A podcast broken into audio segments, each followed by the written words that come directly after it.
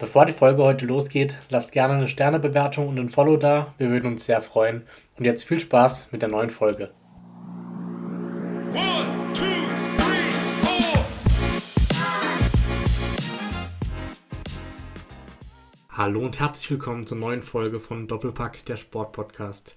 Wie jede Woche sitzen hier wieder Sammy und Johannes und zum Anfang die Frage, Sammy, wie geht's dir? Und ich glaube, bei dir gab es ja wieder auch äh, selber was Sportliches am Wochenende. Ja, wunderschönen guten Abend. Ja, wir haben ein bisschen Hallenturnier gespielt, eher weniger erfolgreich, äh, aber ohne Verletzungen davon gekommen. Größtenteils ein bisschen eine blaue Hüfte, aber ich glaube, das ist in der Halle normal. Ähm, ja, war noch nie die Hallenmannschaft, aber hat Spaß gemacht auf jeden Fall, ein bisschen zu kicken.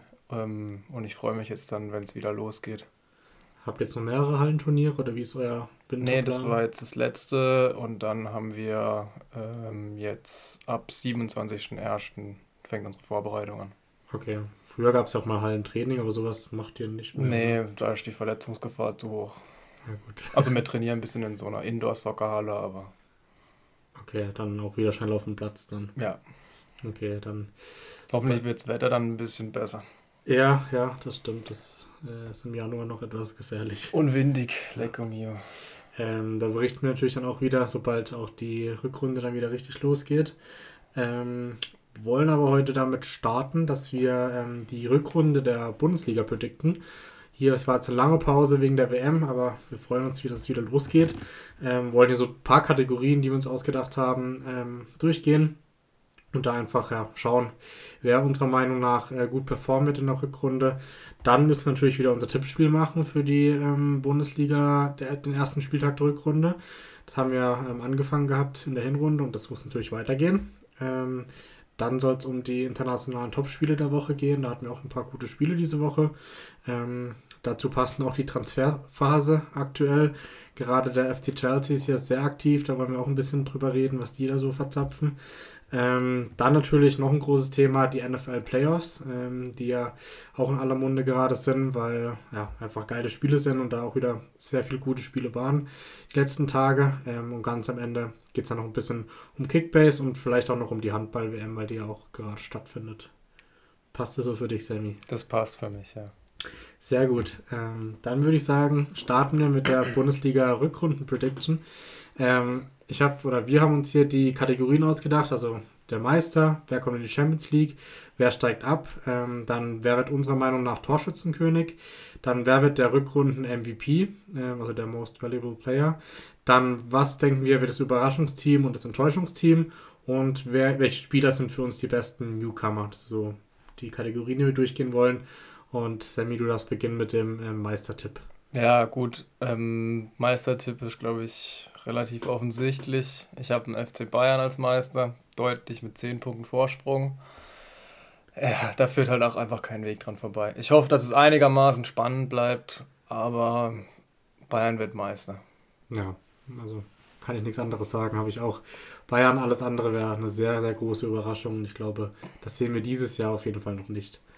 Ähm, dann, wen hast du in die Champions League getippt? Also Bayern natürlich. Das wird wahrscheinlich auch der einzige Tipp sein, der hier stimmen wird. Ähm, dann Leipzig auf Platz 2, Dortmund auf 3 und Frankfurt auf 4. Okay. Ja, ich denke, 3 von 4 wirst du sicher richtig haben. Frankfurt, Leipzig und Bayern, ja. Ähm, ich habe Bayern auf 1, Dortmund auf 2, Leipzig auf 3 und dann habe ich Freiburg auf 4. Knappes Duell mit Frankfurt, aber ich traue den Freiburger dieses Jahr die Champions League zu. Ja, auf jeden Fall. Wenn sie so weiterspielen und sie spielen in letzter Zeit echt konstant, beziehungsweise die letzten zwei Jahre konstant, können sie das schaffen. Ich habe ein bisschen Angst, dass sie einbrechen werden, weil einfach dann auch vielleicht im Endspurt mit der Dreifachbelastung die Belastung einfach zu hoch ist. Weil je nachdem, wenn sie in der Europa League weit kommen, dann werden sie, glaube ich, schon ein Auge darauf legen, dass sie da auch so ähnlich wie Frankfurt letztes Jahr einfach da um den Titel mitspielen und das haben die durchaus, kann durchaus passieren. Ja, also mein Gedankengang war eher, dass sie jetzt einen Kracher kriegen in der Europa League und dann früh rausfliegen und dass sie dann sich voll auf die Bundesliga konzentrieren können und deswegen habe ich sie auf vier getippt. Aber ich könnte auch mit dem Europa League-Sieg gut leben. Ja, ich glaube aber in der Europa League will niemand gegen Freiburg spielen. Nee. Ich glaube, das ist ein richtig ekliges Team. Ich glaube, wenn man es sich aussuchen könnte, dann würden viele Mannschaften da lieber gegen eine andere Mannschaft spielen. Ja, ja, auf jeden Fall. Ähm, aber schauen wir mal, was davon am Ende stimmt. Dann, wer steigt bei dir ab, Sammy? Bochum wird letzter und Augsburg 17. Schalke okay. kommt in die Relegation und ja. gewinnt dort. Er hat mir fast sogar den gleichen Gedankengang. Ähm, ich habe mich aber am Ende doch für Augsburg auf der Relegation entschieden und Schalke Bochum Absteiger, aber würde es den Schalke auch gönnen, dass sie nicht absteigen. Ja, also ich, die Vorbereitung war ja jetzt nicht wirklich optimal aus Schalkes Sicht. Da sind ja wieder viele gewesen, die einfach sagen, dass die Qualität im Kader nicht vorhanden ist. Das stimmt auch. Aber ich, ich kann mir schon gut vorstellen, dass sie sich irgendwie fangen werden und dann mal eine Phase haben, wo es richtig gut laufen wird. Aber bei mir ist es auch richtig knapp. Also Bochum 29 Punkte, Augsburg 29 Punkte und Schalke 30. Die ganze, ich habe es einmal durchgetippt. Ja. Stark. Ähm, ja, also ich finde, Augsburg könnte es wirklich auch mal runtergehen. Die hat uns auch viele nicht so gute Jahre und ich würde Schalke gönnen, aber äh, es wird auf jeden Fall sehr, sehr schwer. Das wird sehr schwer, ja. Ähm, genau, dann, was denkst du, wäre das Überraschungsteam der Rückrunde? Gladbach. Ich sehe Gladbach, die kommen in die Europa League, ähm, werden eine super Rückrunde spielen. Ich denke, das sind viele Spieler, die nochmal zeigen wollen, was sie können. Benzebaini, Tyram, wenn sie in Gladbach bleiben, also das ist die Voraussetzung. Auch Jan Sommer, die werden Gladbach am Ende der Saison verlassen, bin ich mir ziemlich sicher. Aber die werden, die spielen um einen Vertrag. Also die werden eine richtig gute Rückrunde spielen, glaube ich, und auch europäisch spielen nächstes Jahr. Ja, wir hatten es auch letzte Woche ja über mögliche Transfers. Ich glaube, da hängt es auch davon ab, wenn die alle bleiben, glaube ich auch, dass Gladbach eine gute Rolle spielen wird. Wenn sie gehen, dann könnte es schwierig werden. Ähm, ich habe als Überraschungsteam Leverkusen, hauptsächlich wegen der Rückkehr von Florian Wirtz und dann auch hoffentlich bald noch ähm, Patrick Schick, der wieder fit ist. Ähm, ich glaube, Leverkusen wird da eine deutlich bessere Rückrunde spielen als Hinrunde. Ja, die Qualität ist da, keine Frage. Sie müssen es einfach nur auf den Platz bringen. Wenn Schick trifft, dann macht er auch 15 Hütten vielleicht in der Rückrunde. Wird durch jetzt natürlich wieder viel besser eingesetzt. Diaby spielt wahrscheinlich auch um Wechsel im Sommer. Also eigentlich können die schon noch um Europa mitspielen. Ja. So weit sind sie nicht weg. Aber ich, ich weiß nicht, ich traue dem Ganzen noch nicht. Ich hoffe, dass Florian Wirtz eine super Rückrunde spielen wird, weil er das einfach verdient. Hoffentlich verletzungsfrei bleibt. Und dann, der Vater von ihm hat ja gesagt, dass er mindestens bis 2024 bei Leverkusen bleiben sollte, ja. weil es ein gutes Pflaster für ihn ist. Ich denke, das macht auch Sinn. Kai Havertz ist ja auch nicht gleich nach der ersten guten Saison gewechselt, hat ja auch noch ein Jahr gewartet und konnte dann voll durchstarten. Deswegen ja, ich hoffe, dass er der Bundesliga erhalten bleibt, egal wie, ob bei Bayer Leverkusen oder dann der nächste Schritt wäre natürlich Bayern. Aber ich denke schon, dass er eine sehr gute Rückrunde spielen wird. Ja, gerade die Vorbereitungsspiele, klar weiß man nicht, wie, was für ein Gradmesser die sind, aber die haben schon gezeigt, dass er sehr fit wieder wirkt und auch sehr agil ist. Ich habe mir ein paar, paar, Highlights angeguckt von ihm. Das sah schon sehr, sehr gut aus, für das, dass er aus so einer langen Verletzung kam. Ähm, von dem her, glaube ich, auch der Hoffnungsträger von Leverkusen. Ähm, Wen hast du als Enttäuschung der Rückrunde? Welches Team? Mainz 05. Okay. Ähm, und zwar aus dem Grund, dass ich glaube, dass sie ganz lange gegen den Abstieg spielen werden. Ähm, das, da fehlt im Moment ein Stürmer, alle verletzt. Ähm, und irgendwie, ich glaube, dass es eine ganz, ganz schwere Saison für die wird. Ja, kann, kann schon sein, das stimmt. Gerade vorne, wie du gesagt hast, fehlen halt wirklich wichtige Spieler. Ähm, dasselbe denke ich für Union Berlin, äh, weil Emmy zum Ende der Hinrunde hat schon ein bisschen gehapert, finde ich. Und ich glaube irgendwie, dass die auch eine sehr schwere Rückrunde haben werden und mhm. sogar um Europa kämpfen müssen, ob das noch was wird. Ja, ich habe sie auch nicht nach Europa getippt tatsächlich. Okay. Ähm, ja, es ist halt immer schwierig, so einen Kader zu managen. Und das ist, glaube ich, der größte Kader der Bundesliga. Und ja, sind halt, also die kommen viel übers Team und ich glaube, nach den letzten zwei Jahren dürfen wir die nie unterschätzen. Ja, wollte gerade sagen, nachher werden sie wieder Vierter oder Fünfter und wir sagen jetzt hier, die kommen nicht mal europäisch. Aber ich traue es ihnen diesmal nicht zu, ehrlich gesagt. Ja, es wäre ja auch kein Misserfolg für die, wenn die nicht nee, europäisch nee. spielen würden. ich glaube, das ist das gleiche wie Freiburg. Die wollen einfach so viele Punkte wie möglich in so kurzer Zeit wie möglich haben, dass sie nicht um Abstieg spielen. Ja, ja, das stimmt. Und das werden sie wahrscheinlich auch schaffen. Das denke ich auch. ähm, dann, was denkst du, wer wird Torschützenkönig? Äh, ein Frankfurter, Kolumuani. Ja, habe ich mir schon gedacht, deswegen habe ich ihn nicht genommen. Aber ich würde es ihm gönnen und würde es Frankfurt gönnen. Also er hat alle Anlagen dafür bei der WM auch gezeigt, dass er es drauf hat. Also ja, Wahnsinnsspieler. Ich glaube, ich habe schon oft genug im Podcast gesagt, dass ich ein großer Fan von ihm bin. Er, er wird Frankfurt in die Champions League schießen. Ich glaube, auch in der Champions League kann Frankfurt vielleicht noch eine Runde weiterkommen. Wird natürlich schwer gegen den Gegner, weil es im Nachhinein wahrscheinlich der schwerste Gegner ist, den sie jetzt bekommen haben mit Neapel. Aber die Mannschaft ist gut und Kolumani wird seine Tore machen. Ja, das auf jeden Fall. Äh, bei mir wird es ein Zweikampf zwischen Nkunku und Musiala. Ähm, ich glaube, dass beide eine starke Rückrunde spielen werden. Aktuell führt ja Nkunku die Torschützenliste an. Ich glaube, dass aber das Jamal nochmal eine richtig gute Rückrunde spielt und da nochmal rankommt und dass beide irgendwie bei 22, 23 Tore landen. Ähm, mal gucken, wer es dann macht. Mhm. Dann äh, haben wir noch die Kategorie äh, den Rückrunden MVP. Also wer wird für sein Team oder je nachdem für die gesamte Liga der wichtigste und beste Spieler in der Rückrunde? Nico Schlotterbeck von Dortmund. Oh, das ist ein wilder Guess. Ich sage, er wird sich fangen und er wird eine Wahnsinnsrückrunde spielen und dann wird jeder sagen, warum man den so gehatet hat bei der WM oder auch davor. Ich glaube, Dortmund muss defensiv besser spielen und ich glaube, dass vielleicht auch eine Systemänderung da reinspielen würde. Und ich bin auf Schlotterbeck gekommen, einfach weil er alle Anlagen hat, um Weltklasse-Innenverteidiger zu sein. Ja. Manchmal ein bisschen Kopf durch die Wand, aber seine Diagonalbälle sind Weltklasse, die Verteidigungsaktionen sind Weltklasse. Es war halt einfach auch ein Stück weit Pech. Deswegen ich glaube, dass er der MVP wird, wenn man das so sagen kann. Also ich bemisse es jetzt nicht an Scorerpunkten oder irgendwas. Ich bemisse es einfach an der reinen Leistung eines Spielers und wie die dem Team weiterhilft. Ja, ja.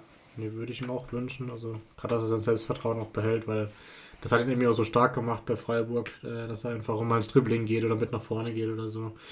Ähm, ich habe hier wieder Florian Wirtz aufgeschrieben, weil ich denke, dass er einfach Leverkusen in der Rückrunde auf ein ganz anderes Level heben wird. Habe aber auch Sebastian Haller aufgeschrieben, mhm. ähm, weil ich glaube, dass er auch Dortmund sehr, sehr gut tun wird, wenn er hoffentlich irgendwie in ein, zwei, drei Spieltagen sogar wieder starten kann. Ähm, und dann Dortmund einfach das Spiel auf ihn zuschneiden kann. Da haben sie jemanden vorne drin, der die Bälle besser festmachen kann. Wir hatten sie letzte Woche auch schon gesagt, vielleicht mit Mukuku um ihn so ein bisschen rum. Also ich glaube, dass da Haller echt eine gute Rolle spielen kann. Mhm auf jeden Fall. Ich bin gespannt, wann er wieder spielen kann und auch voll spielen kann. Vielleicht reicht das schon für einen Kurzeinsatz. Hat er aber in den Testspielen schon gespielt, hat auch getroffen. Also muss man sagen, Wahnsinn, wie er sich auch fit gehalten hat. Also das sieht nicht aus, als würde er von einer Krebserkrankung zurückkommen. Ja.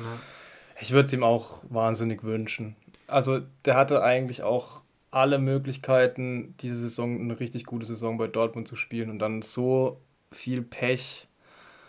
Und ich glaube auch, dass er wirklich eine gute Rückrunde spielen kann. Hat ja, glaube ich, direkt einen Dreierpack in acht Minuten gegen Basel geschossen. Das ist echt sehr, sehr krass. Ähm, also man kann es ihm nur wünschen, dass er eine geile Rückrunde spielt. ähm, dann die letzte Kategorie, die wir noch haben, ist, äh, wer wird der beste oder die besten Newcomer der Rückrunde? Ich bin da tatsächlich regional geblieben beim SC Freiburg. Ich habe da Noah Weishaupt. Ja. Ich glaube, durch das, dass Kevin Schade jetzt weg ist, kann er mehr spielen, hat mehr Möglichkeiten, durch die Dreifachbelastung auch. Und ich könnte mir so vorstellen, dass es so laufen wird bei, wie bei Schade, dass er plötzlich da ist und nicht mehr aus der Mannschaft rauszudenken ist. Schade hatte ja dann Pech mit seiner Bauchmuskelverletzung, hatte ja dann auch bei der U21 super Spiele, wo man echt gedacht hat, dass das sein Durchbruch ist. Wie gesagt, hat dann Pech mit den Verletzungen. Ich könnte mir vorstellen, dass es bei Noah Weishaupt ähnlich ist und Christian Streich weiß einfach, wie man solche jungen Spieler entwickelt.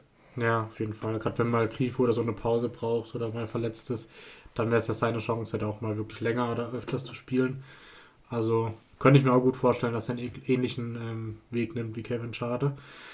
Ähm, ich habe drei Spieler aufgeschrieben. Ich habe es eher so interpretiert, dass Spieler sind, die lange nicht gespielt haben oder die ähm, noch nie in der Bundesliga gespielt haben. Deswegen habe ich hier zum einen äh, Kaspar Dollberg aufgeschrieben, mhm. als Newcomer in der Bundesliga, der jetzt ja zu Hoffenheim gewechselt ist und wir reden auch gleich noch äh, über den anderen Wechsel von Hoffenheim, ähm, warum er um mehr Spielzeit bekommen wird oder könnte.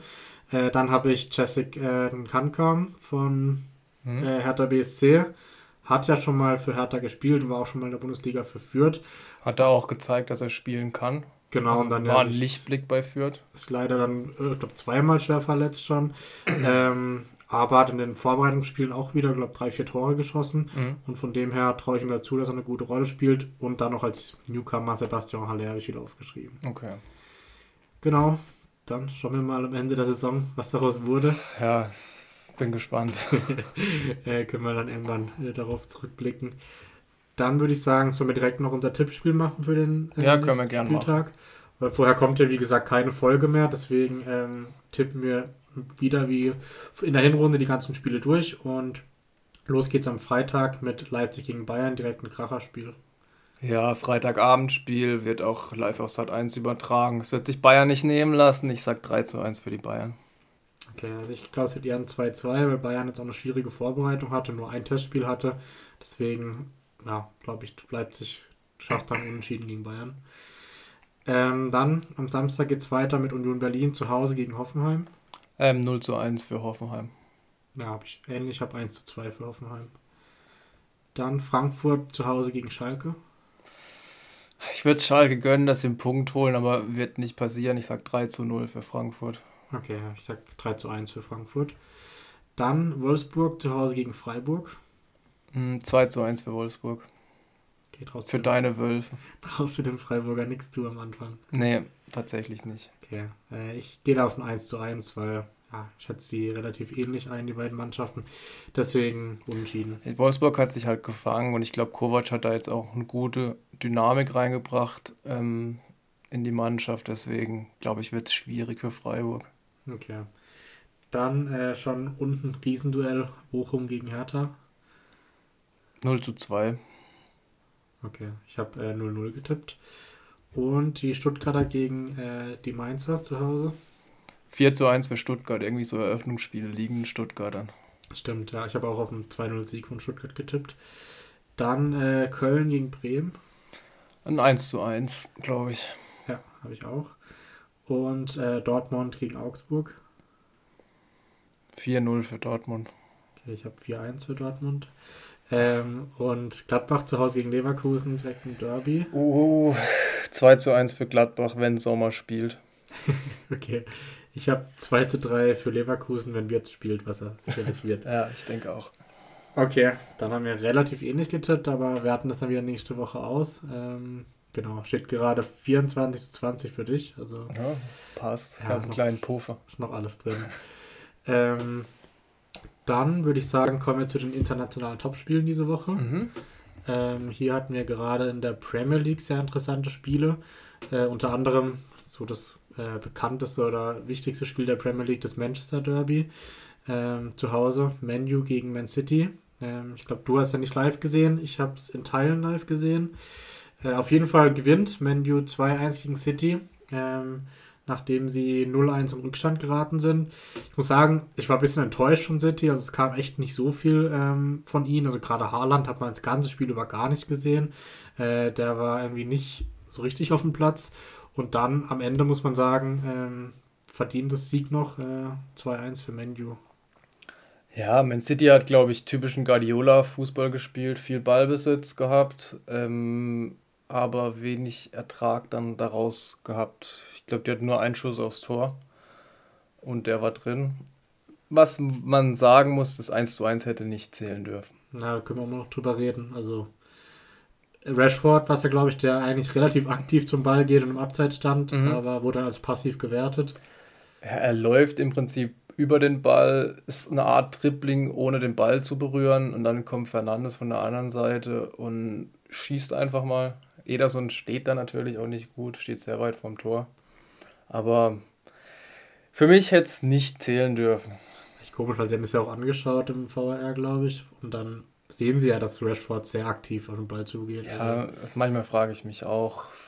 Also die Regeln sind sogar für die Schiedsrichter nicht mehr ganz durchsichtig. Ist Ja. aber auch schwierig zu bewerten, tatsächlich. Aber das wäre jetzt für mich, also da wurden schon andere Sachen abgepfiffen. ja, ja, hätte ich auch gesagt. Ähm, Guardiola hat nach dem Spiel direkt die Meisterschaft abgeschrieben, hat gesagt, sie konzentrieren sich auf die Champions League. Äh, aus dem Pokal, ich glaube Ligapokal sind sie auch rausgeflogen, City. Ja, clever von Guardiola schiebt natürlich die Favoritenrolle Arsenal zu, dass sie ohne Druck spielen können. Der hat niemals hat er die Premier League abgeschrieben. Das ja, kann mir keiner erzählen. Das sind jetzt acht Punkte, weil Arsenal gewinnt das äh, North London Derby gegen Tottenham äh, mit 2 zu 0. Das habe ich nicht gesehen, aber ich glaube, es kam sehr wenig von Tottenham, oder? Es kam in der ersten Halbzeit sehr, sehr wenig von Tottenham. Da hat Arsenal alles im Griff gehabt. Aber es, man muss sagen, es war ein super Spiel. In der zweiten Halbzeit hat nur noch Tottenham gespielt. Und hm, hat auch wirklich gut gespielt. Ähm, Nachteil war halt, dass sie schon zwei Gegentore bekommen hatten zu dem Zeitpunkt. Mm, das 1-0 Hugo Loris, der sich den Ball selber ins Tor wirft. War ein bisschen unglücklich. Saka kommt da über rechts außen. Die Flanke wird leicht abgefälscht von Cessignon. Ähm, und Loris kriegt den Ball dann an die Brust und schaufelt den sich irgendwie selber ins Tor. Ähm, ja, und das 2 0 von Oedegaard war dann einfach ein Weltklasse-Schuss, wo Lorin gar nichts machen kann. Dann wäre fast noch das Tor des Jahres gefallen durch Thomas Partey. Der hat 25 Meter vom Tor an Volley abgelassen. Der hat mindestens 140 km/h gehabt und ist gegen den Pfosten geklatscht. Das wäre ein Traumtor gewesen. Und es war echt bitter, dass der nicht rein ist. Okay. Aber in der zweiten Halbzeit war es dann nur noch ähm, Tottenham, die gespielt haben. Cessignon hat auch ein sehr gutes Spiel gemacht, muss man sagen. Aber ja, es, dieses 2 zu 0 war dann zu viel und Arsenal hat es dann auch im Stil einer Top-Mannschaft verteidigt, muss man sagen. Ja, ich gerade sagen, was sind denn die Spiele, die Arsenal dieses Jahr irgendwie gewinnt, die sie letzten Jahre eher verloren hätten, vielleicht noch oder unschieden gespielt hätten. Ähm, aber war ein sehr, sehr wichtiger Sieg, weil dadurch haben sie eben die 8 Punkte Vorsprung jetzt vor City. Ähm, sonst äh, gab es noch eine große Überraschung, und zwar dass Brighton gewinnt 3-0 gegen Liverpool die jetzt, glaube ich, also die Meisterschaft sowieso schon abschminken können, aber die müssen jetzt echt kämpfen, um dass überhaupt noch in die Champions League kommen, weil es sieht im Moment auch nicht so gut aus. Ja, ich weiß gar nicht, ob es so eine große Überraschung ist tatsächlich. Liverpool spielt schon die ganze Saison nicht so gut. Brighton spielt gut, hat zwar ihren Trainer verloren, aber macht es trotzdem gut. Das heißt umso mehr, dass der Trainer da nicht ganz schuld dran war, dass sie so weit oben stehen. Aber ich finde es halt auch schön für die Premier League, dass auch so Mannschaften wie Brighton, Fulham, Brentford, Newcastle mehr oder weniger mehr oder weniger in den Top 8 stehen. Das macht es halt dann auch wieder ein bisschen interessanter, weil die Liga rückt dann mehr näher zusammen, muss man sagen. Und Liverpool und Chelsea zum Beispiel, die spielen echt nicht gut. Ich bin mir auch nicht sicher, wie lange Jürgen Klopp noch Trainer sein wird. Tatsächlich. Ja, vor ein paar Monaten, glaube ich, um die Diskussion, was wir glauben, aber ja, ich, wir haben ja beide, glaube ich, damals gesagt, dass wir eher denken, dass er, wenn dann selber zurücktritt. Ähm, aber ich glaube, die Saison wird er auf jeden Fall noch fertig machen. Dann, glaube ich, schaut er, was er dann macht. Ähm, ja, du hast schon angesprochen, die Überraschungsmannschaften. Donnerstag hat Fulham auch gegen Chelsea gewonnen. Ähm, Chelsea dann am Sonntag wieder dran gewesen. Da gewinnen sie gegen Crystal Palace.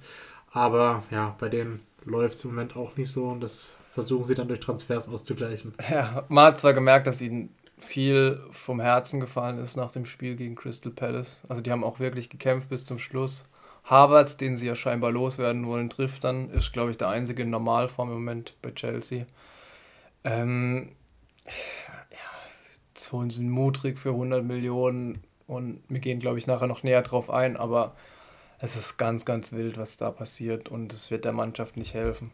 Auf nee. gar keinen Fall. Und es wird dem Trainer nicht helfen. Und ich glaube auch, dass Graham Potter wirklich die nächsten drei Spiele um seinen Job spielt. Ja, ich kann es mir auch gut vorstellen. Also dann mit solchen Transfers dann auch nicht mal in der Champions League zu spielen am Ende ist dann halt auch sehr, sehr bitter. Und ähm, ja, der Besitzer, der neue von Chelsea, glaube ich, hat auch ein bisschen die Sportart verwechselt gefühlt. Also so macht es auch keinen glücklichen Job. Also ich finde alles ganz schwierig, was Chelsea gerade macht. Aber wie du sagst, wir gehen da gleich auch noch mal ein bisschen mehr auf die Transfers ein. Ähm, Sonst, Newcastle bleibt weiter oben. Äh, sind nur noch ein Punkt. Äh, haben ein Spiel mehr als City, aber sind nur noch ein Punkt hinter City. Ja, also krass, die gewinnen gegen Fulham im Top-Duell, kann man sogar sagen. Relativ spät auch. Ähm, Alexander Isak in der 89. Minute, davor Mitrovic, der einen Elfmeter verschossen hat für Fulham. Aber da war auch Newcastle deutlich überlegen. Das war auch so, ich war ein bisschen zwiegespalten, welches Spiel ich jetzt gucken soll. Chelsea gegen Crystal Palace oder Newcastle gegen Fulham, weil Newcastle gegen Fulham tatsächlich auch ein Topspiel in dem Sinn war. Habe mich dann doch für Chelsea entschieden, weil ich gedacht habe, die müssen halt. Es war dann ein relativ schlechtes Spiel tatsächlich, aber ich glaube, es waren beides nicht die besten Spiele. aber ja, ich weiß nicht.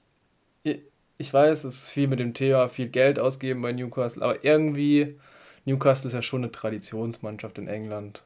Und die haben auch früher mal oben mitgespielt. Deswegen, ich gönn's denen schon ein Stück weit, vor allem den Fans, weil die waren ja auch echt nicht begeistert von der Übernahme aus Saudi-Arabien. Echt? Aber manche haben es auch gefeiert mit, mit den um, Umhängen und ja, so. Ja, manche haben es gefeiert, aber die Mehrheit eher nicht.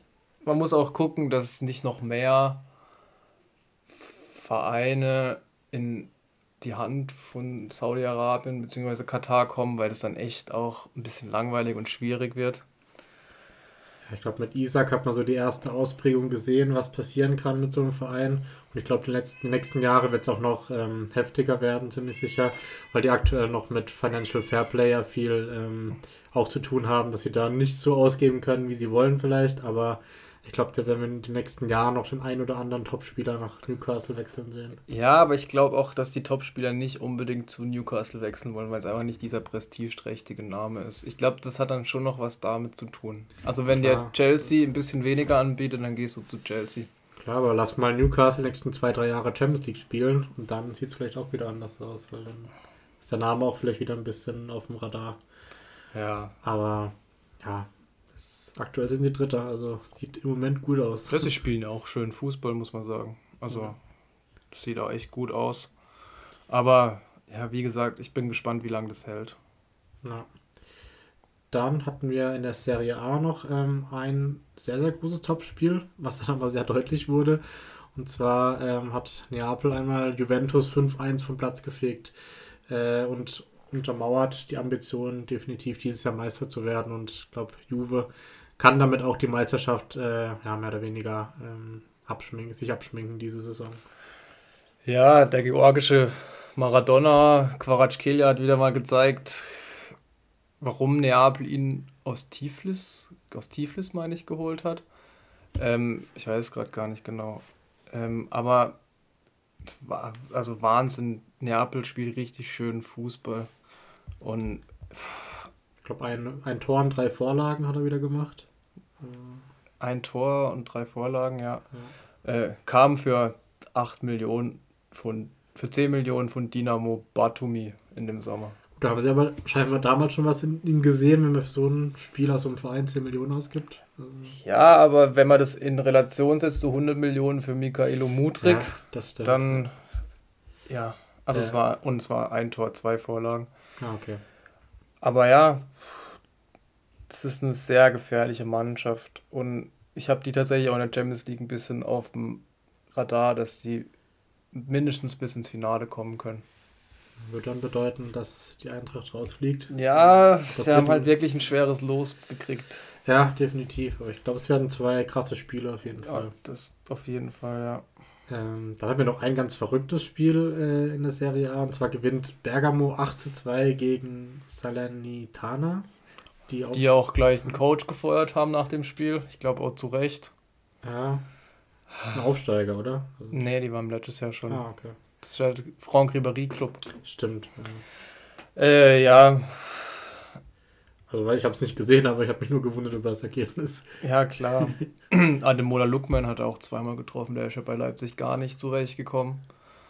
Aber ja, genau, Salernitana hat jetzt den Trainer gefeuert. Ähm, Glaube ich auch folgerichtig nach so einem Spiel tatsächlich.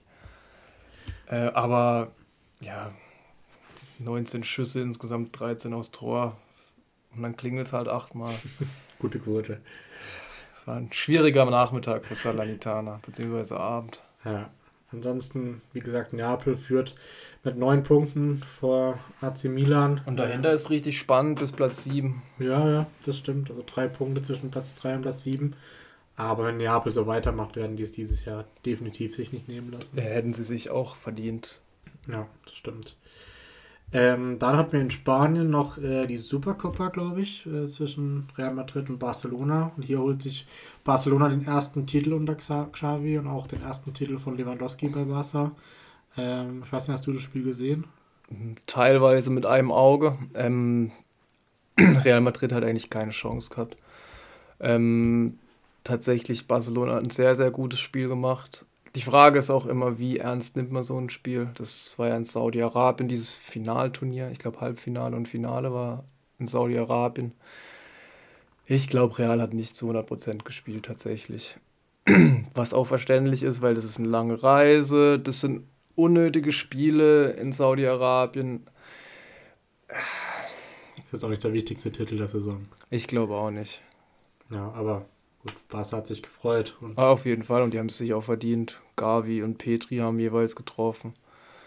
Und deswegen. Ja, okay. Können sie wenigstens einen Titel mit heimnehmen. Mal ähm, gucken, ob das noch einen gibt dieses Jahr. das wird schwer genug wahrscheinlich. Ich glaube auch. Ja. In Frankreich äh, hat Paris wieder verloren. Ähm, gegen wen nochmal? Gegen Stadtrennen. Genau. Sind jetzt nur noch drei Punkte, glaube ich, vor Lens. Also, genau. Da gibt es ein richtiges Titelrennen. Unverhofft. Ja, ob es wirklich ein Titelrennen wird, ist die Frage. Aber ja, es ist die zweite Niederlage in Folge. Und ja, ich weiß nicht, sie gut für Bayern vielleicht weil sie nicht in Topform sind. Aber ich glaube, das ist auch schwierig für die ganzen Topstars, sich umzustellen von der Weltmeisterschaft auf die Liga A, die ja nicht so hochklassig teilweise besetzt ist tatsächlich. Ja, genau so. Ich glaube, Mbappé hatte drei Tage Pause, aber auch freiwillig. Also er kam ja freiwillig wieder ins Training bei PSG. Ähm, Stelle ich mir auch schwierig vor, nach so einem Highlight und so einem emotional krassen Turnier, auch jetzt für Mbappé und auch für Messi, dann wieder in der Liga A gegen Stadtrennen zu spielen. Das ist jetzt auch nicht so leicht, aber ich glaube, spätestens gegen Bayern werden sie wieder motiviert genug sein und dann auch wieder ähm, alles geben, glaube ich. Ja, gut, Mbappé hat auch nicht gespielt, oder? Ich meine, warte, ich muss mal gucken. Ich glaube aber, Mbappé hat nicht gespielt. Er wurde in der 55. Minute eingewechselt für Ikitike. Okay. Aber ja, natürlich, in der Liga wird es jetzt extrem spannend ähm, wenn Lance das halten kann, was zu bezweifeln ist. Und dahinter sind dann auch schon 5 und 10 Punkte. Insofern mhm. Ist eher eine überdurchschnittliche Saison von Lance, glaube ich, wie das Paris irgendwie in Gefahr kommen würde. Ja, wahrscheinlich, hast du recht, stimmt. Ähm, gut, ich glaube, das war's mit den internationalen Topspielen. Dann, wie angekündigt, wollen wir kurz auf die aktuelle Transferphase ähm, eingehen. Letzte Woche hatten wir die Transfer-Prediction für die Bundesliga. Es gab aber auch außerhalb der Bundesliga einige Top-Transfers. Ähm, wir hatten schon den ersten angesprochen, und zwar wechselt äh, Mudrik für 70 Millionen fix bis zu 100 Millionen von äh, Schachtja Donetsk zu Chelsea. Ähm, also sehr, sehr kontroverser und krasser Transfer. Bekommt auch, glaube ich, 8,5 Jahre Vertrag. Ähm, ja, wobei das muss man sagen, ist auch nur dafür, dass sie abschreiben können. Den Vertrag, da geht es ums Financial Fair Play. Ja. Dass sie die 100 Millionen halt über acht Jahre abschreiben können. Trotzdem fragwürdig, aber. Ich glaube ähm, auch nicht, dass er so lange dort spielen wird, weil so glücklich sah er jetzt nicht aus. Ich weiß nicht, aber. Also, allein diese Summe für einen Spieler, der jetzt in seiner Karriere noch nicht so viel gerissen hat, ein paar gute Ansätze gezeigt hat in der Champions League. Ich glaube, neun Tore in der Ukraine geschossen, aber 100 Millionen dafür hast du halt früher einen Ronaldo oder einen Bale oder sonst wen bekommen. Also, das ist krass. Ja, und alle haben gesagt, dass Corona einen Schnitt dort geben wird bei den Transfers und dass die wieder deutlich runtergehen würden. Das, davon ist nichts zu sehen. Also 100 Millionen, ich, Mutrik ist ein super Spieler. Der wird auch in der Premier League gut spielen. Aber in keinster Weise ist er 100 Millionen Euro wert. Leverkusen war ja im Sommer dran für knapp 30, haben ihn dann leider nicht bekommen. Er wollte ja eigentlich zu Leverkusen. Jetzt wollte er zu Arsenal, hat sich schon hat er sich schon im Arsenal-Trikot gezeigt? Ich weiß es gar nicht, aber gezeigt, wie er Arsenal-Spiele guckt. Und jetzt muss er, so habe ich das Gefühl, zu Chelsea, weil halt irgendein Berater das sagt. Ja, ja, ist echt dann die Frage, ob so ein Spieler wird dann, der ein paar Mal wechselt innerhalb der Premier League. Aber ja, gerade mit dem aufgeblähten Kader von Chelsea weiß ich halt noch nicht, ob er so viele Spielminuten bekommen wird. Aber mit dem Preisschild muss er eigentlich spielen. Aber ist halt auch kein Vergleich zur ähm, ukrainischen Liga. Von dem her, das ist sich auch sehr, sehr kritisch. Was ich heute gelesen habe, dass der Besitzer von Donetsk ähm, will von der Ablösesumme 23 Millionen an äh, Mariupol spenden, also an Kriegsgeschädigte. Da hätte der Transfer doch noch was Gutes zumindest. Ja, das stimmt. Ähm, aber ja, wie du sagst, die Summe ist schon Wahnsinn. Sie haben jetzt ja auch äh, Joao Felix, hat mir glaube ich auch schon angesprochen, 11 Millionen Leihgebühr geholt. Dann haben sie Benoit Badiachil ja. äh, für 38 Millionen von Monaco geholt, einen Innenverteidiger. auch noch ein paar kleinere Transfers für 10, 12 Millionen. Ja, 18-jähriger André Santos für 12,5 Millionen, David Datro Fofana für 12 Millionen aus Norwegen. Das sind so Spieler, die werden dann zu Vitesse Arnheim verliehen und die sieht man nie mehr in der Premier League. Ja, ist schon. Das Chelsea-Modell ist sehr fragwürdig, war einige Jahre lang erfolgreich, dieses Jahr nicht so.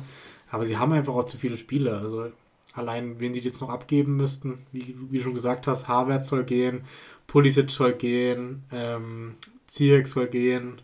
Ob die sie alle losbekommen noch diesen Winter, bezweifle ich. Aber Also wenn du für Mutrik 100 Millionen zahlst, dann musst du für Harvards eigentlich 150 zahlen. ja, in der Relation schon. Also, ja, das ist ganz weit entfernt von der Realität, was Chelsea da macht.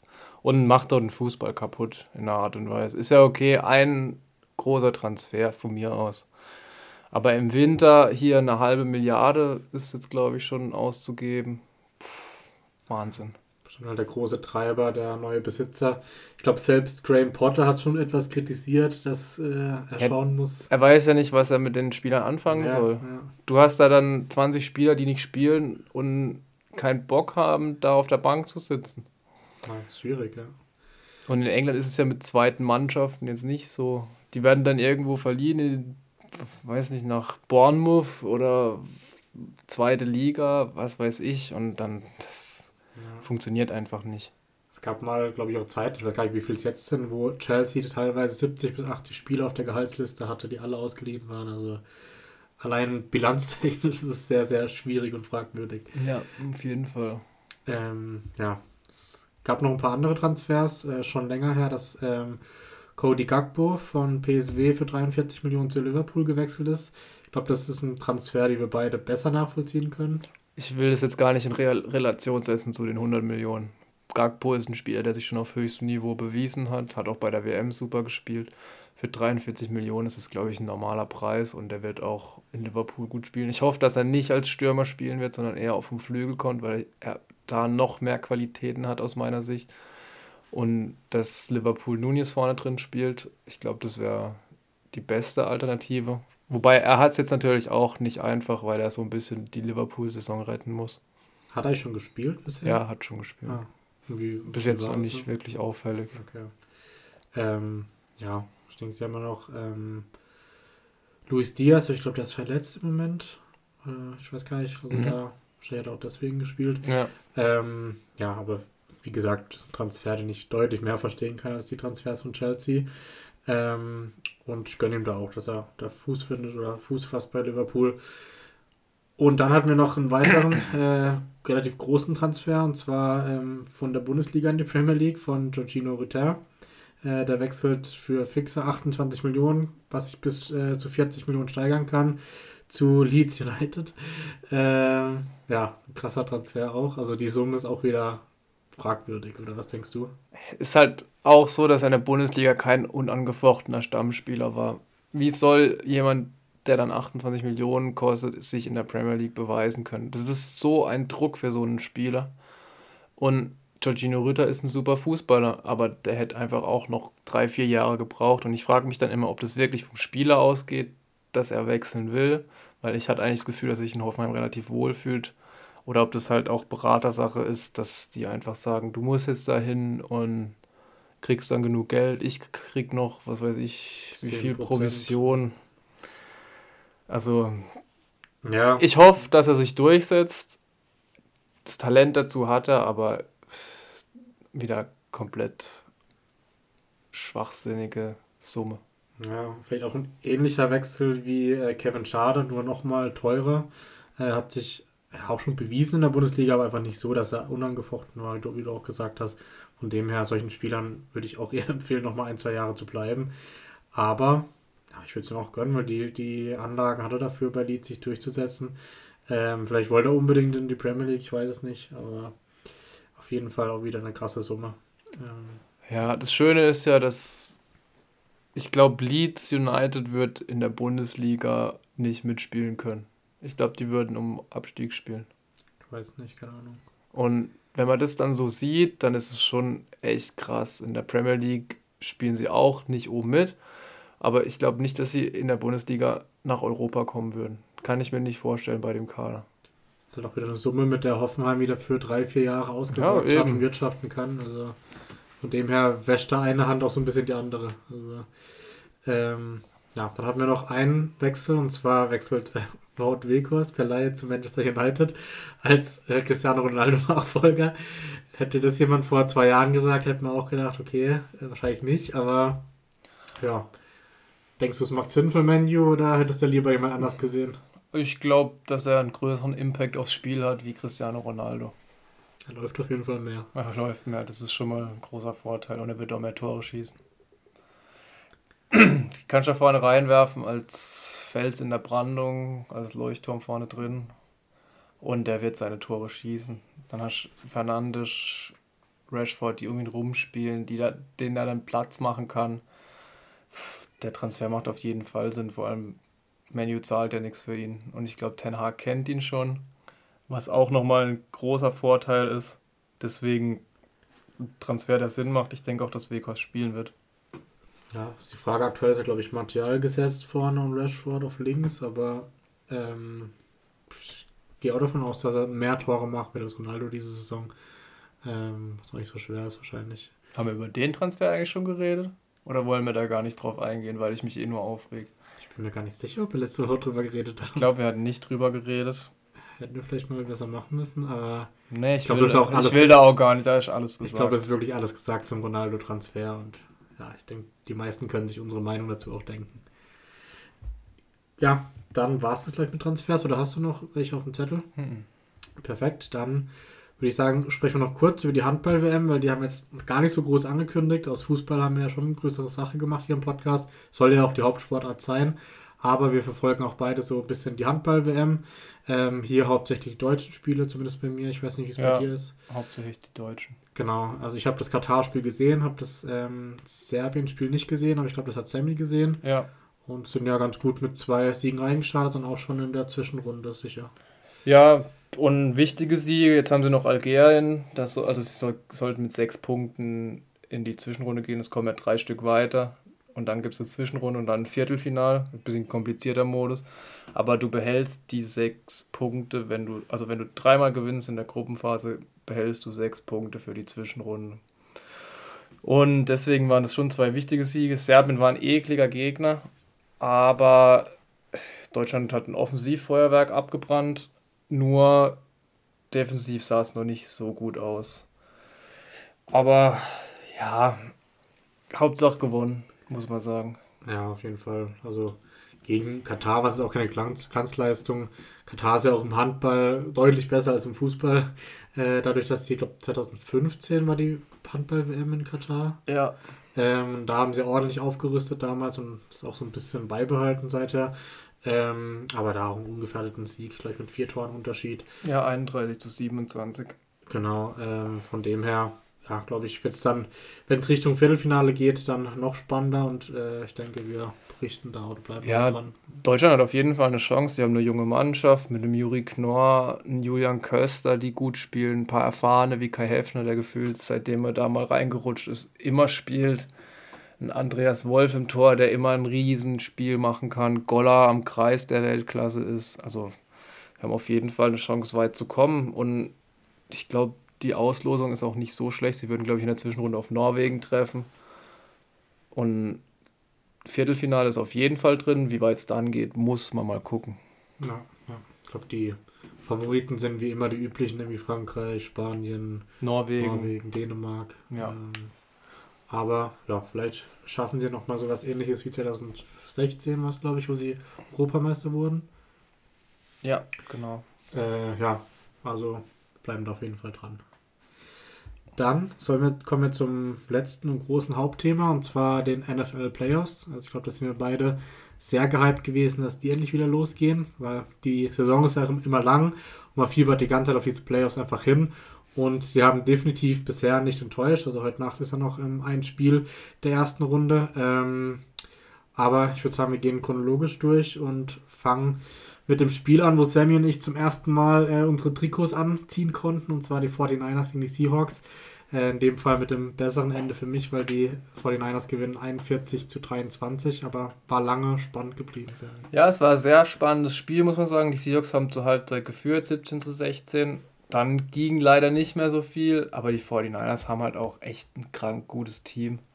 Also ein Christian McCaffrey, ein Debo Samuel, Brandon Ayuk, Brock Purdy, den man auch rausheben muss tatsächlich. George Kittle. Weil er für, ja, weil er einfach ein super Spiel macht für einen Play Rookie im Playoff-Spiel im ersten. Wirft er halt auch mal drei Touchdown-Pässe und das hat nicht jeder Rookie bis jetzt geschafft. Und so viele Rookies waren auch noch nicht in den Playoffs. Deswegen, also als Quarterback, 332 Yards geworfen. Da waren auch richtig, richtig gute Würfe dabei und also für die 49ers kann es echt weit gehen, auch defensive-mäßig mit Nick Bosa, mit Fred Warner, mit Greenlaw. Die haben wirklich ein super Team. Das wird. Ich bin froh, dass die Seahawks so viele Punkte gemacht haben, tatsächlich, weil ich gedacht habe, dass sie hier mit, was weiß ich, 41-7 nach Hause geschickt werden. Aber ja, San Francisco muss man auf jeden Fall auf der Liste haben und ich glaube, das haben wir schon die letzten Male immer wieder gesagt. San Francisco ist für mich tatsächlich der Favorit, um den Super Bowl zu gewinnen. Genau, das war ein bisschen vorher die Frage vor dem Spiel, wie kommt ähm, Brock Purdy mit dem Druck klar, sein erstes Playoff-Spiel, aber wie du gesagt hast, also was er abgeliefert hat, könnte man meinen, dass er schon fünfmal in den Playoffs war. Also ein paar Flatterbälle hat er drin gehabt, aber das ist, glaube ich, ganz normal. Ja, aber trotzdem finde ich, macht er das echt sehr, sehr gut, auch für sein Alter. Ähm, von dem her, ich glaube, der Schlüsselmoment war so ein bisschen, glaube ein Fumble von Seahawks. Ähm, ja, war Interception und Fumble in zwei Drives nacheinander. Das waren so die Schlüsselpunkte. Und dann war es dann auch schwierig, weil die 49ers einfach auch aus diesen Fehlern Punkte gemacht haben und dann war das Spiel vorbei. Aber es sah spannend aus bis zur Halbzeit wenigstens. Genau, das stimmt. Äh, die 49ers warten jetzt noch auf ihren Gegner, weil da, ähm, die spielen nämlich gegen den Sieger von den. Dallas gegen Tampa Bay. Genau. Also ziemlich sicher Dallas. Ich glaube, die sind zu stark für Tampa. Das wäre auch ein geiles Spiel, 49ers gegen Dallas. Ja, wobei Tom Brady das auch nie abschreiben. Also ja, ich, ich weiß. Ich glaube, es wird ein offenes Spiel sogar heute Nacht. Leider können wir es nicht gucken, ist ein bisschen spät. Ja, ja, das stimmt, das ist ein bisschen schade. Ähm, aber in der Nacht am Samstag war dann noch ein sehr, sehr krasses Spiel. Und zwar die äh, Jacksonville Jaguars gegen die LA Chargers. Ähm, ich glaube, Sammy hat in der Halbzeit ausgemacht. Ja, beim Stand von 27 zu 0 für die Chargers. Und dann habe ich morgens auf mein Handy geguckt und wollte gucken, wie es ausging. Dann stand da 31-30 und ich habe erst gedacht, die Chargers haben gewonnen. Aber dann habe ich gesehen, dass Jacksonville es tatsächlich noch gedreht hat. Und also ich habe den Anfang vom Spiel gesehen, ich glaube, bis es 17-0 stand oder so. Ähm, Trevor Lawrence 3 Interception hat wirklich Pech gehabt, wirklich Pech gehabt teilweise. Aber also eigentlich war das Spiel da durch. Und dass die so zurückkommen, Lawrence wirft vier Touchdowns noch, wirft auch noch eine Interception dann. Wahnsinn. Also, das habe ich noch nie so gesehen. Ich glaube, dass da viele Leute in Deutschland zur Halbzeit ausgemacht haben. Weil ich habe auch, das ging ähnlich wie dir, ich habe am Morgen nicht mal geguckt, wie es ausging, weil ich dachte, die Chargers haben eh gewonnen. Und habe irgendwann später erfahren durch ein Meme auf Instagram, dass einfach die, äh, die Jaguars noch gewonnen haben. Ähm, also ja, sehr, sehr wild auf jeden Fall. Und ja, also krass. Ja, also Gewinn durch ein Last Minute, also Last Second Field Goal durch Riley Patterson. Junger Kicker. Aber Lawrence, also allein die Statline, vier Touchdown, vier Interception, ist wirklich heftig. Und dann noch ein Spiel zu gewinnen, äh, Wahnsinn. Und auf der anderen Seite muss man sagen, die Chargers sind dann einfach ein bisschen müde geworden nach der Halbzeit. Aber ich würde da auch einem Justin Herbert keinen Vorwurf machen, weil er hat kein schlechtes Spiel gemacht. Ist wahrscheinlich dann auch eine Coaching-Sache. Vielleicht hätte man ein bisschen mehr Risiko noch gehen müssen. Aber ja, auch die Statline ist Santa Samuel hat drei von den Interception gefangen von Trevor Lawrence. Und trotzdem, und trotzdem ja, ich kann ja nichts davon kaufen. Ja, stimmt. Ähm, dann ging es am Sonntag weiter mit einem weiteren Super Bowl-Favoriten, der sich aber sehr schwer getan hat. Und zwar die Buffalo Bills gewinnen am Ende dann 34-31 gegen die Miami Dolphins. Aber ja, es war nicht so der Tag von Josh Allen und auch nicht so souverän, wie man gedacht hätte vorher. Es ging gut los für die Bills. Sie waren 17-0 vorne, also waren auch 17-0 vorne. Und bis zur Halbzeit hat dann vor allem Jason Sanders, muss man sagen, der drei Field Goals kickt. Und dann auch Skylar Thompson, der ja Tua Tango Vailoa und Teddy Bridgewater ersetzen muss, nochmal aufgedreht. Ähm, zur Halbzeit stand dann 2017 für die Bills, die dann nochmal in kurzer Zeit einen Drive hingekriegt haben, um noch ein Field Goal zu schießen. Ähm, aber die Miami Dolphins waren eigentlich die ganze Zeit im Rennen, muss man sagen. Also die hatten dann am Ende auch noch die Chance, mit einer Hail Mary vielleicht in Field Goal Reichweite zu kommen. Hat dann nicht geklappt. Aber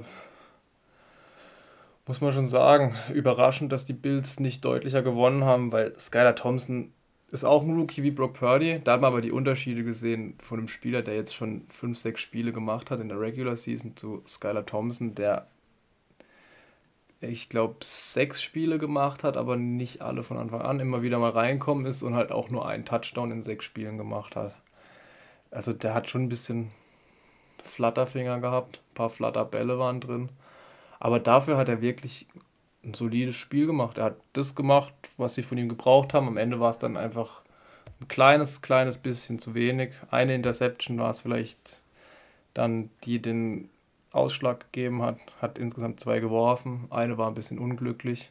Die hat dann auch so ein bisschen das Momentum wieder gedreht. Ja, also Buffalo kommt da mit einem blauen Auge davon.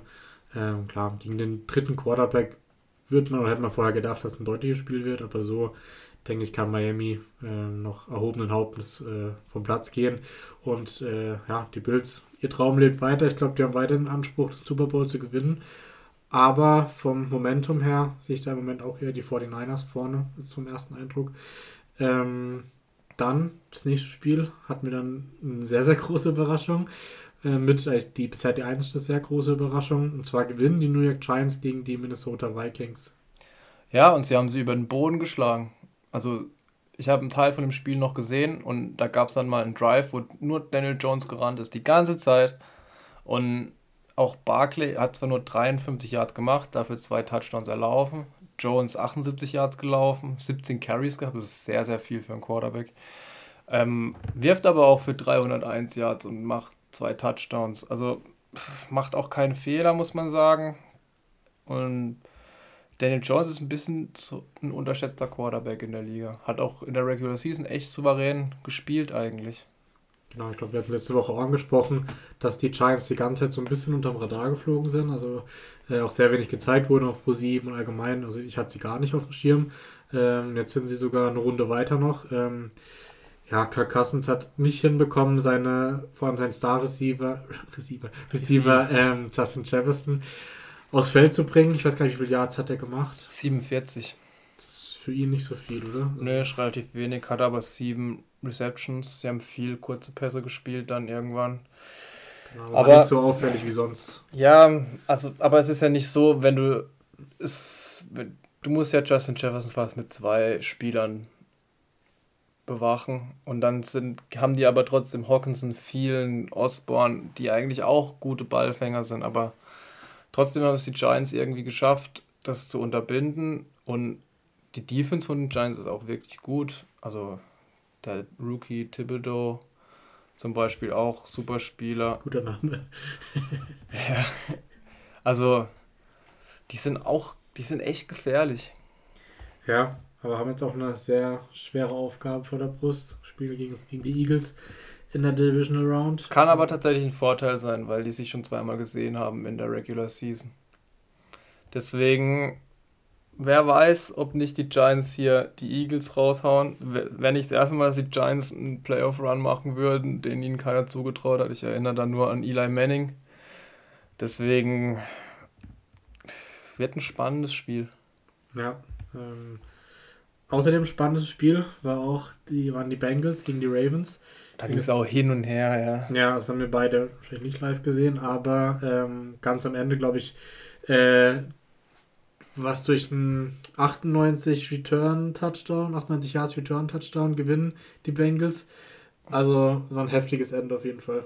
Ja, und dann noch die, ähm, die Hail Mary von ja, Jackson, wo dann ganz knapp durch die Hände rutscht vom Receiver. Für die Playoffs ist, glaube ich, besser, dass die Bengals weiter sind. Macht es einfach spannender. Aber auch hier, es gab keinen wirklichen Underdog. Es war ein offenes Spiel und das ist das Wichtigste in den Playoffs, dass es spannende Spiele sind, dass es offene Spiele sind. Das war es die ganze Zeit. Ende des dritten Quarters stand es 17-17. Dann am Ende 24-17 für die Bengals.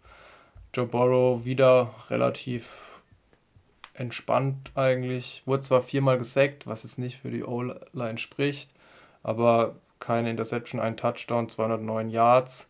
Also die Stats sind gar nicht so groß, muss man sagen. Jamar Chase holt 84 Yards, ein Touchdown. Aber es reicht, um die Baltimore Ravens zu schlagen. Genau, und die Bengals treffen jetzt auf die Bills. Das ist ja, glaube ich, das Spiel, was abgebrochen wurde letzte Woche, oder? Genau. Ja. Was heißt, ja, vor, vor zwei, zwei Wochen. Wochen. Ähm, das heißt, die beiden treffen jetzt wieder aufeinander.